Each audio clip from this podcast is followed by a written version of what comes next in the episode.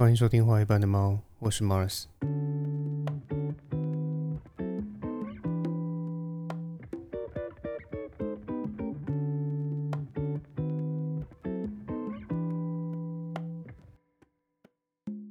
不知道大家前几天有没有看到一则新闻，就是在知名的社群软体抖音或者叫 TikTok 上面啊，有人上传了一部假影片。那影片的内容呢，是台中的一起疑似行车纠纷啊，结果其中一方的当事人直接下车朝对方的车辆开枪的过程。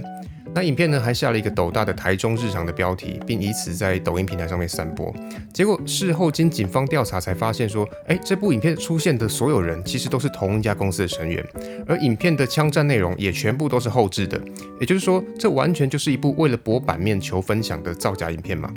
那除了这类的造假影片以外，还有像前阵子有网红跑去家乐福跟全联里面直接把架上的商品打开来吃，然后吃完之后再放回去，或是像先前日本也有过什么屁孩高中生跑到寿司郎里面去舔这个酱油瓶的瓶口，甚至还用手指沾自己的口水涂在啊转盘的寿司上面，导致寿司郎的股价瞬间暴跌了一百六十亿日元的这种恶搞影片嘛。因为无论是抖音也好，YT 或 IG 的短影音也罢，这种刻意触法。或是刻意啊耍白痴的影片，其实都所在多有嘛。例如过年期间那个为了拍假影片冲流量，跑去柬埔寨诋毁啊柬埔寨这个国家声誉的，然后那个丢台湾人的脸丢到国外的晚安小鸡，就是最佳案例嘛。那么抖音为什么能够成为一个病毒式传播的平台？为什么它的使用者会是最大宗？以及为什么？会有今天标题所说的那句江湖传言说啊，这个抖音一响，父母白养的说法呢？这就是今天这集的内容所想讨论的议题，也就是抖音对于整个社会到底造成了哪些影响的这个问题。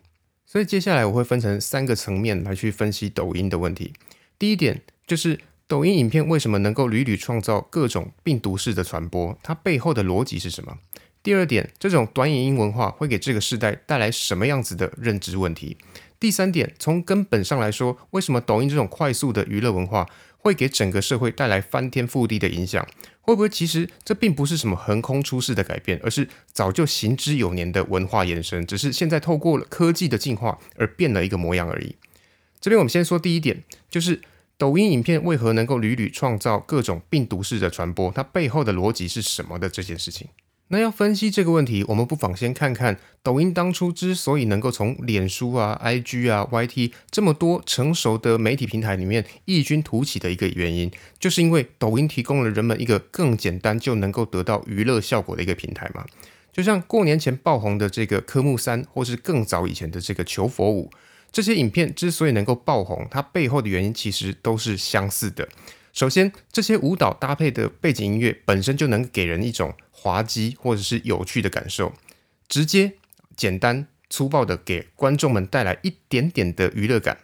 其次，是这种影片的拍摄门槛并不高，所以能够让那些本来就对网红产业有兴趣的人，他们能够很简单的就如法炮制。再来，也正是因为拍摄这种短影音的门槛很低，所以它会吸引很多羡慕网红生活的人纷纷投入嘛。进而形成一种同性质的影片啊，被大量的复制，然后而且它可以通过演算法把这个同性质的影片大量的反复曝光，它就变成一种正向的循环嘛。于是，一支具备病毒式传播的短影音就这么诞生了。也就是说，这种短影音的特性，并不是一支影片真的必须非常有趣，而是只要具备有那么一点有趣，或是有那么一点好笑，再加上说人们能够轻易的复制同样的影片，那就足够了。这就好比是许多音乐人其实都很讨厌所谓的抖音歌嘛，因为他们会认为说这种和弦简单，然后歌词无脑的歌曲根本就没有任何的艺术价值。但是这其实就是抖音歌曲之所以会热门的原因呢，因为这种简单无脑的旋律更容易升值在人们的脑中嘛。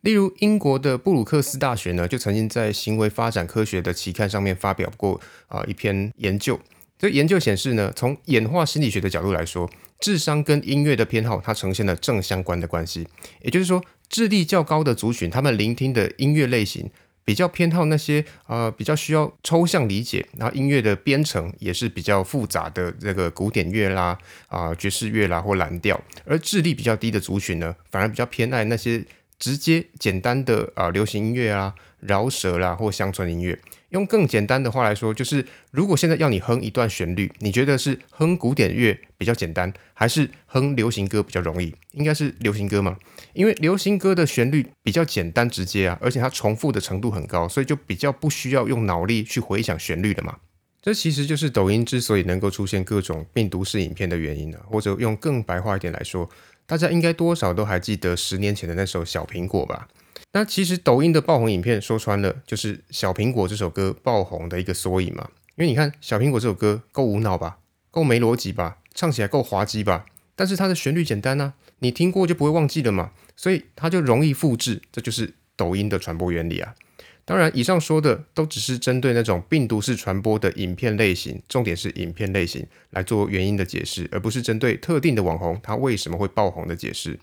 因为某些网红他之所以会爆红，可能是因为他的影片能够言简意赅的帮观众节省某些啊获取资讯的时间，比方说用三分钟的时间跟观众介绍某一个捷运站或是某一个市场有什么值得去吃的美食。以我自己为例，像我就是属于会去探访美食的人嘛。所以，像我最早是从书上去看什么《书国志》啦、胡天蓝呐、徐天林啊之类的美食书。那在部落格流行以后，我就改成去追各种美食部落客的粉砖嘛。这就是一种路径简化的过程，也就是我把探索的过程给简化了嘛。但是这种部落客的文章，它的店家通常都是分散的，没有针对一个地区的美食做一个整体的介绍规划，而是针对某家餐厅的各种菜色啊去做详细的介绍嘛。但是抖音上面的美食推荐，它则刚好相反，它对每个店家其实都只有几句啊简短的形容，但是它却能够在同一支影片针对这个区域做好几家餐厅的介绍，而且只要短短的三到五分钟，它就能看完了。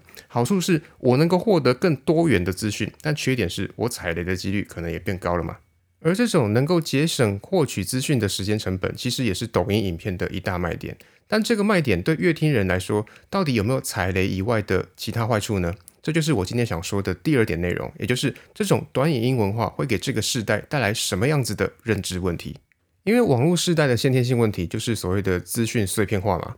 对，网络确实能够给我们提供更多翻查资料的可能跟空间，但是它同时也给了我们更多零散和片段的知识跟内容嘛。这什么意思呢？用更简单的话来说，就是大量的资料确实是存在网络上的，但是我们也因为这个资料过分的放大而变得容易断章取义嘛，只取自己想看的，甚至是某些人希望我们看的部分。因为网络时代是一个资讯量爆炸的时代，每天产生的资料量大到，如果我们要理解这些事情的前因后果，光是其中的一件事，我们可能就要花上好几天的时间。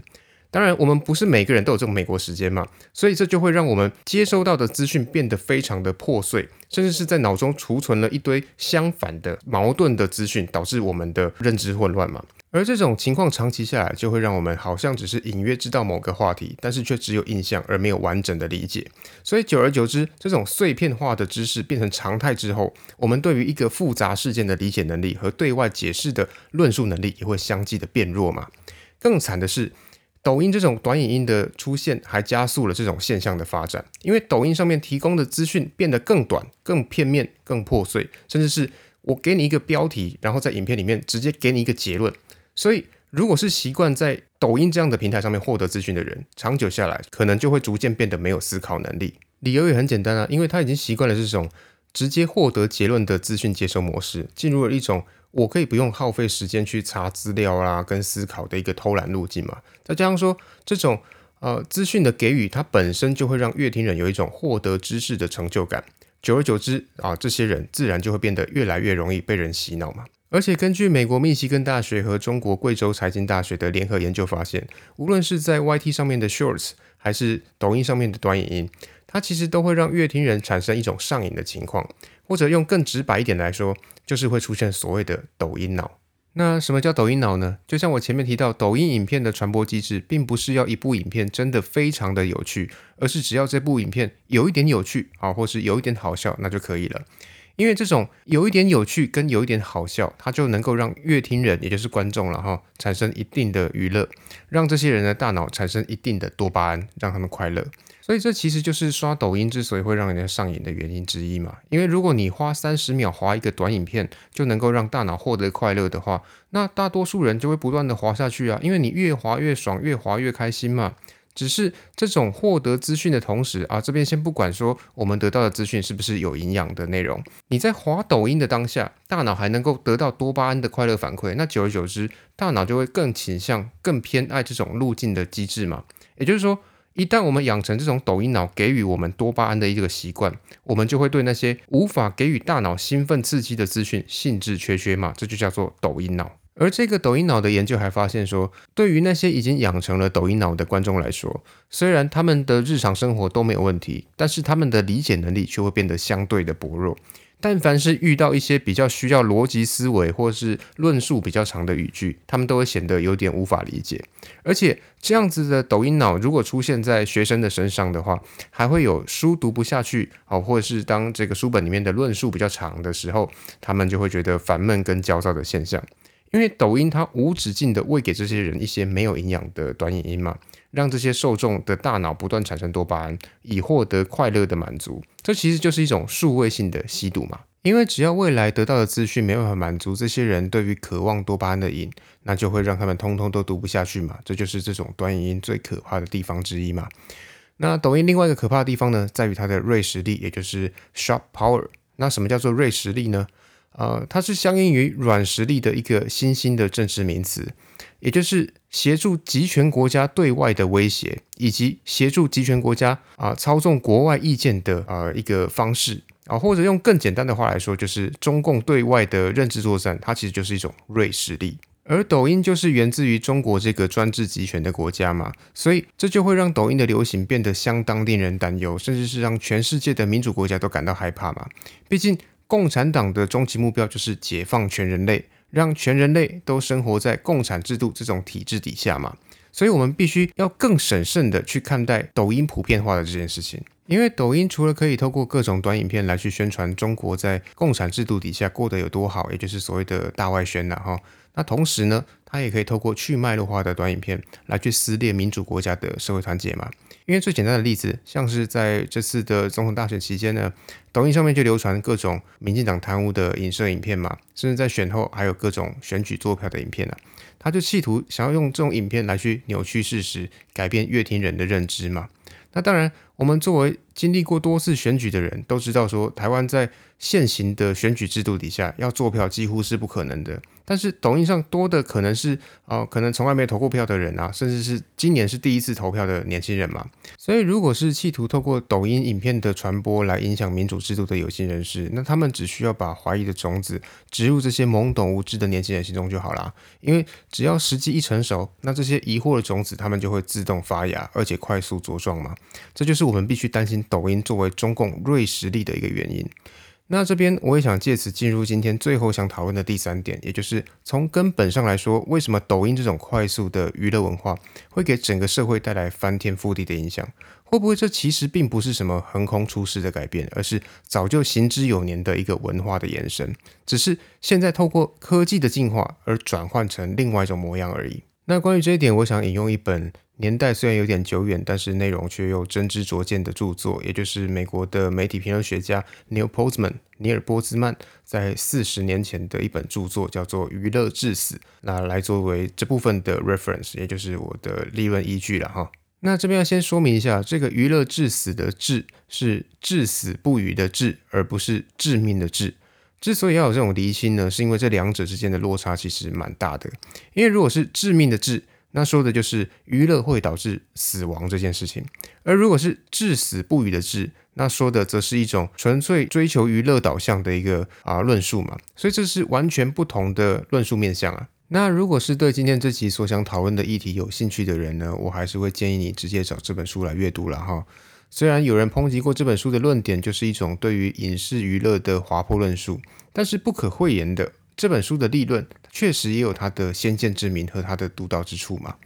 至于这本书的立论核心，如果要我浓缩成一句话的话，那就是这些需要严肃面对和认真思考的议题，真的不适合透过媒体这个媒介来去讨论和散播。举例来说，这就好比是一群哲学家、法学家、社会学家和一群科学家坐在一起讨论某一个社会议题应该怎么处理的画面嘛。但是如果你是一个电视台，那你播出这个讨论的画面，那收视率肯定爆烂嘛。但是如果这个时候电视台往里面加进一个啊，能够用生动的语言来去翻译这些专家学者们的话的一个小丑，那收视率不就会自然的往上涨了吗？但这种状况的问题在于说，小丑他就永远都是小丑。虽然他能够用简单的话语去解释，但是他的解释并不等于专家们所想讨论的内容嘛。也就是说，小丑说的内容只是一种容易理解，但实质上却是有偏差的认知嘛。而这里说的小丑，指的其实就是媒体啦，哈。因为媒体的最大利益就是透过哗众取宠的方式来去获得最大的关注度，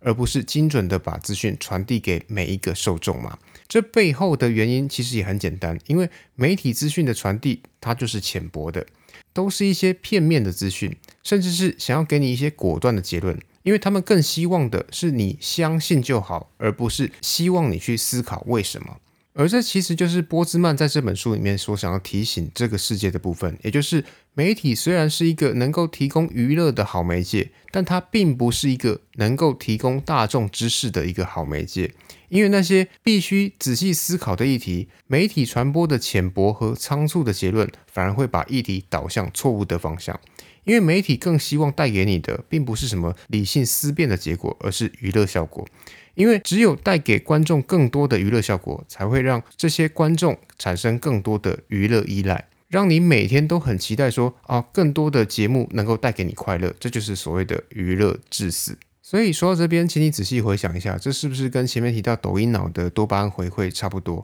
因为这其实都是类似的大脑反馈机制嘛，差别只是不同的世代它有不同的资讯媒介而已啊。而且更严重的问题在于说，这种接收资讯的惯性会让我们在未来啊，在面对那些违反自己尝试的情况的时候，我们会因为这些资讯的培养，然后反过来去催眠自己去接受嘛。而这种抖音化的思维制约，可能会让我们的未来变得越来越像英国作家赫胥黎那本著名的反乌托邦小说《美丽新世界》里面所描述的那样，就是啊，我们逐渐消除个人的想法，让所有人的思维逐渐趋于一统的那种诡异样态嘛。但是我们却深陷其中，毫无自知。因为就像波兹曼在书里说的，如果我们对这个社会议题的资讯来源，通通都放在电视上面的话，那我们就很可能因为电视的娱乐性而去淡化所有社会议题的啊这个严肃性嘛。因为如果上一秒我们都还在讲一些比较严肃，比方说像是天灾新闻好了，然后下一秒忽然有来宾说：“宝杰，你知道吗？网友又找到外星人的证据了。”